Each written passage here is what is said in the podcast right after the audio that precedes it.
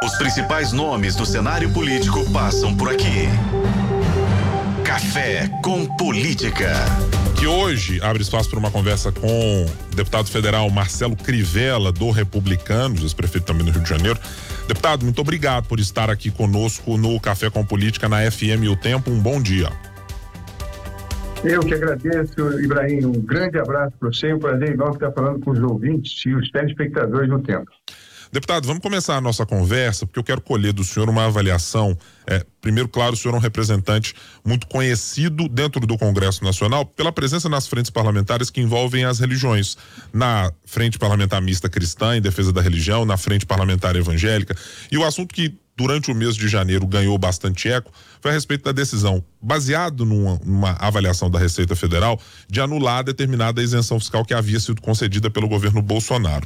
E eu queria colher do senhor exatamente essa avaliação. É essa decisão dada pelo governo e depois a apresentação de um grupo específico para discutir a proposta com a Advocacia Geral da União e com outros integrantes uh, do corpo do Poder Executivo, ela foi vista e é avaliada agora esfriada as cabeças de todo mundo, de que maneira pelos evangélicos e pelos representantes da bancada no Congresso Nacional? Olha, Guilherme Ibrahim, isso tudo surge quando um procurador do Ministério Público de Contas, trabalhando no TCU, o doutor André, ele fez uma manifestação ao presidente, ao presidente do TCU, dizendo que aquela ADI, que é um ato interpretativo do presidente da Receita, do secretário-geral da Receita Federal, no último ano do presidente Bolsonaro, em que ele explicava o que a lei já diz, lei desde a época do presidente Fernando Henrique, depois, em 2015, o Congresso Nacional fez uma outra lei esclarecendo aquela lei. Eu fui relator, na época era senador, que diz o seguinte: que a remuneração dada aos pastores chamado de prebenda, não tem valor tributável. E a Receita alega que só os padres teriam, a Igreja Católica teria essa imunidade, porque os padres e as freiras ganham um salário mínimo, e os pastores ganham mais do que um salário mínimo.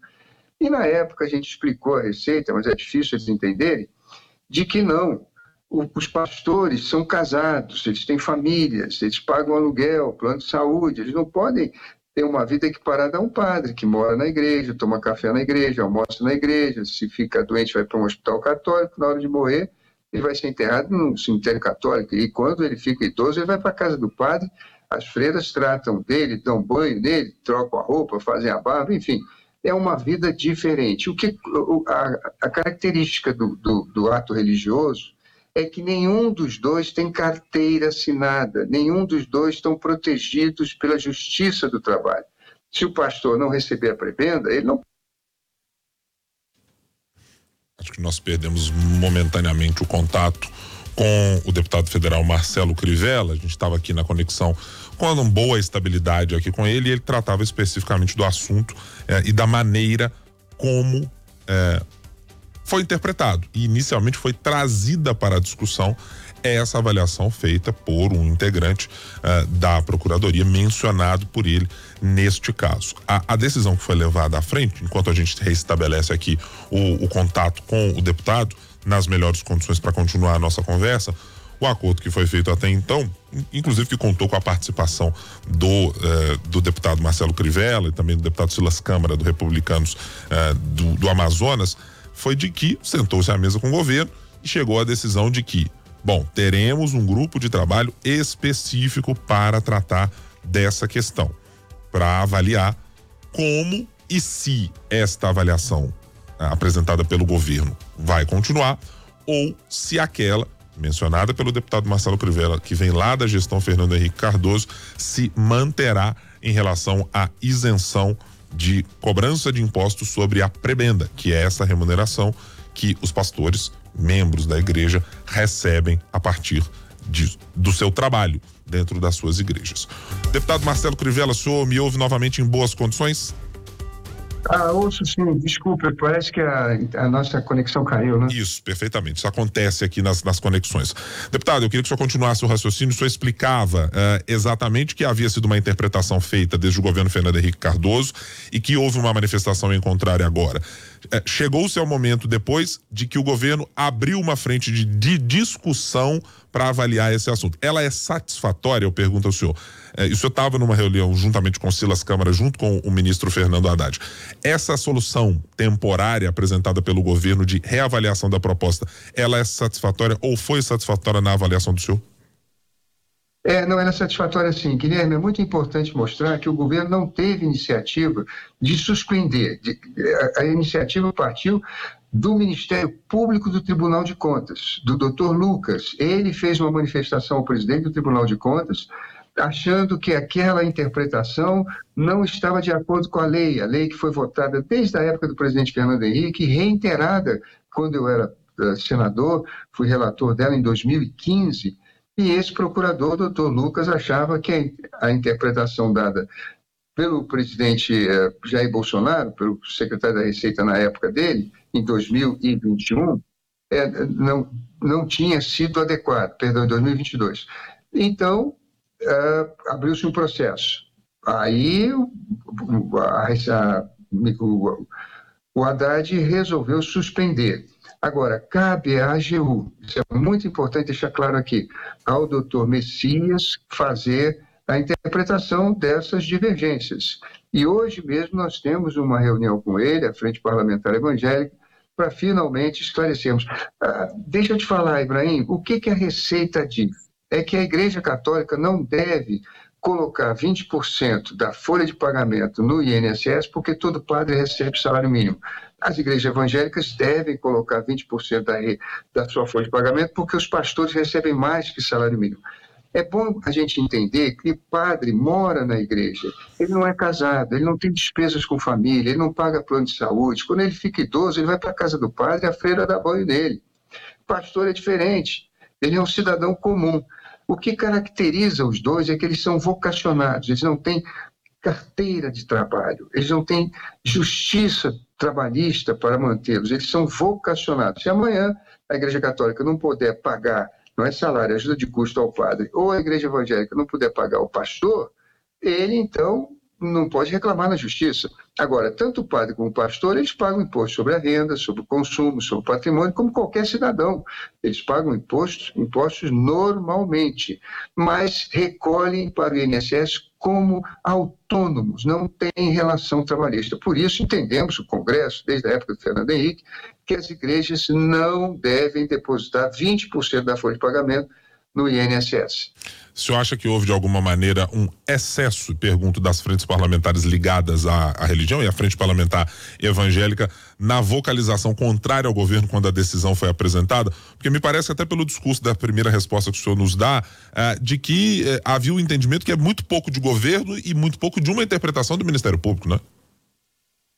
Exatamente. É, se trata do Ministério Público Tribunal de Contas, doutor Lucas. Foi ele que fez a primeira manifestação e abriu-se um processo.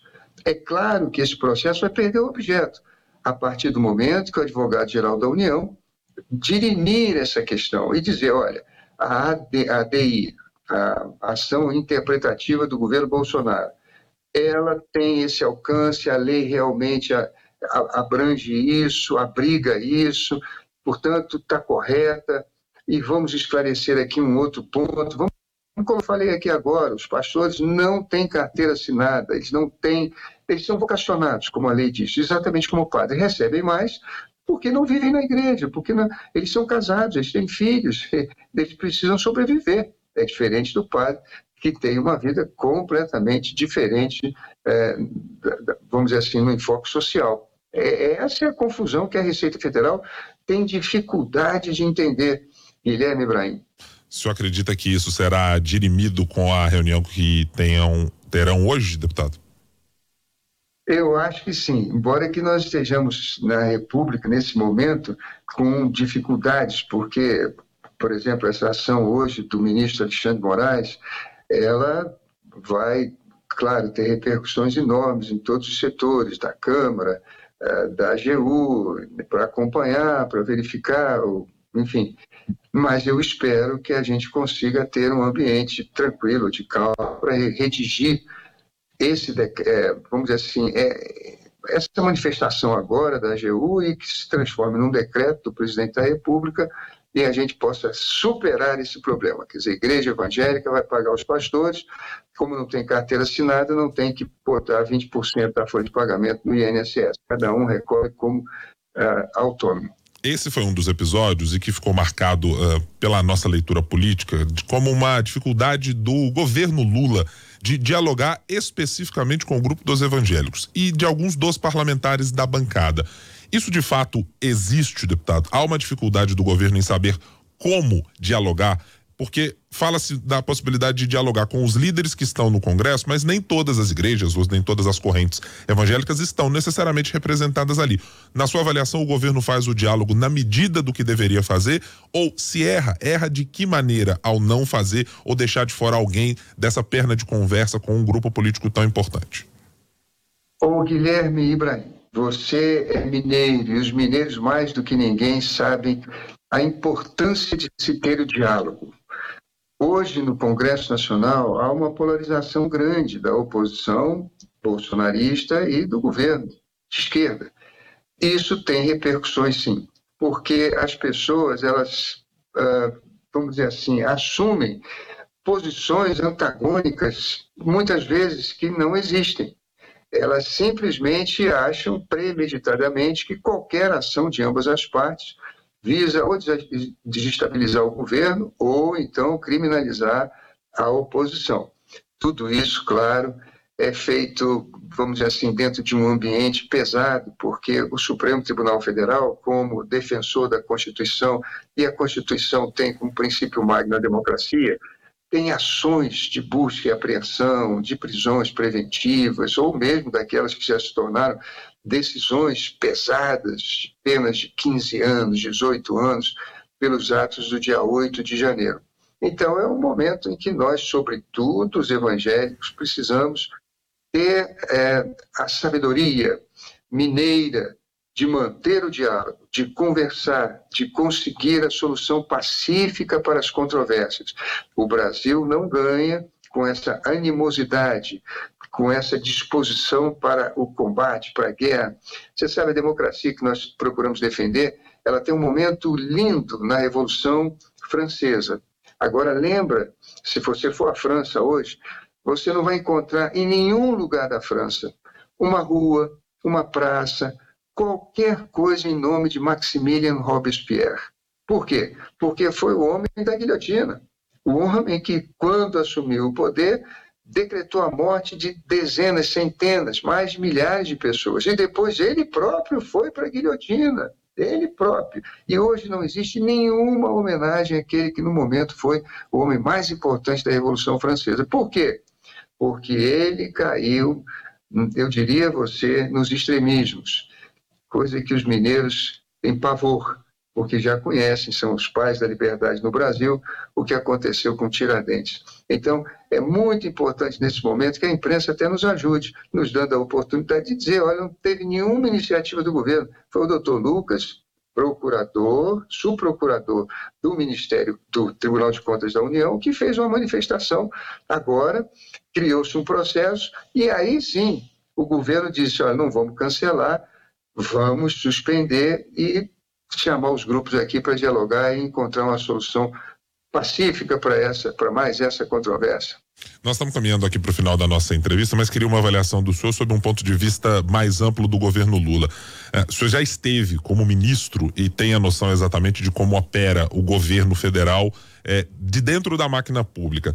Eu queria uma avaliação do senhor sobre esse primeiro ano de governo Lula, de 2023. É, em que medida ele foi parecido com governos anteriores, do PT do presidente Lula, e em que medida ele tem avanços ou erros repetidos nessa atual gestão? Olha, o presidente Lula procura se aproximar dos evangélicos como se aproximou na época em que venceu. É, o Partido Trabalhadores, na, na, na essência deles, procuram melhorar a relação trabalho-capital. Trabalho-capital, ou seja, que o capital divida melhor os seus recursos com o trabalho. Todos nós sabemos no Brasil que 50% das famílias brasileiras vivem com renda de até 3 mil reais. Isso é muito pouco para a nossa riqueza. Então, nós precisamos dividir melhor a riqueza. É claro que, para apoio do PT, existem, por exemplo, o grupo LGBT, que são contra a família tradicional, coisa que a igreja evangélica defende. Tem também os grupos feministas que defendem o aborto, coisa que as igrejas evangélicas, eu falo evangélico católico e evangélico, Sim. defendem que é a preservação da, da vida. E esses grupos estão lá com o PT, e que o PT dá boas-vindas a eles, embora que na essência não defenda isso, uma grande maioria deles, há vários padres, por exemplo, em Minas Gerais, nós temos vários padres mineiros que estão no PT. Nenhum deles defende, por exemplo, a quebra da família tradicional ou defende aborto, mas são do PT. Mas defendem muito a distribuição da renda, a diminuir a diferença entre os ganhos do capital e os ganhos do trabalho. Pois bem, o governo tenta falar com os evangélicos. Infelizmente, muitas das suas iniciativas, como eu disse a você, são tomadas ah, exatamente dizendo: ah, mas amanhã depois ele vai querer doutrinar nossas crianças na escola a favor do aborto, destruir a família, a livre iniciativa, eles apoiam o MST invadindo propriedades e coisas do tipo. Não é a essência do governo Lula. Eu tenho a impressão de que o tempo vai ajudar para que a gente possa, como disse e repito, encontrar pacificamente a solução das nossas controvérsias. É claro que nós temos esse problema de vivermos a defesa que o Supremo faz da, da democracia, de uma certa maneira, na minha opinião, todo respeito aos ministros, de uma certa, de uma certa maneira um pouco ácida, é, um pouco exagerada. Acho que as sentenças de 18, 20 anos são acima da medida. É, acho que também haviam várias pessoas ali que não participaram daquela destruição e que hoje estão com tornozeleira e tendo que pagar advogados, milhares de pessoas idosas, enfim. Acho também que esse eu tem, vem do governo Bolsonaro, que radicalizou extremamente a sua atuação política. E agora é hora da gente pedir a Deus que possamos encontrar o caminho do equilíbrio. E espero agora, nesta reunião de hoje à tarde, com o advogado-geral da União, doutor Messias, que esteve conosco ontem na Câmara dos Deputados, quando fizemos o primeiro culto da Frente Parlamentar Evangélica. Ele é batista, mãe dele é da Assembleia de Deus. Eu espero que ele nos ajude e a gente possa esclarecer a situação de que padre e pastor padre, pastor, não tem carteira assinada. Claro que o pastor vai ganhar mais do que o salário mínimo, porque ele não almoça na igreja, ele não toma café na igreja, ele não dorme na igreja, ele tem família para sustentar, mas ambos não têm nenhum, nenhum benefício da legislação trabalhista no Brasil, pagam o seu INSS como autônomos e vão se aposentar no futuro como qualquer outro brasileiro que é autônomo. Mas ambos, repito, tanto pastores como padres pagam os impostos naturais que todo brasileiro paga, sobre o consumo de bens e serviços, sobre o patrimônio e também sobre a renda. Deputado federal Marcelo Crivella, do Republicanos, ex-ministro, ex-prefeito do Rio de Janeiro. Muito obrigado pela conversa aqui conosco na FM O Tempo. Até uma próxima oportunidade. Guilherme Ibrahim, para mim é uma honra estar falando com vocês aí em Minas Gerais e aprendendo também. Um grande abraço. Deus abençoe a nós todos. Muito obrigado, deputado.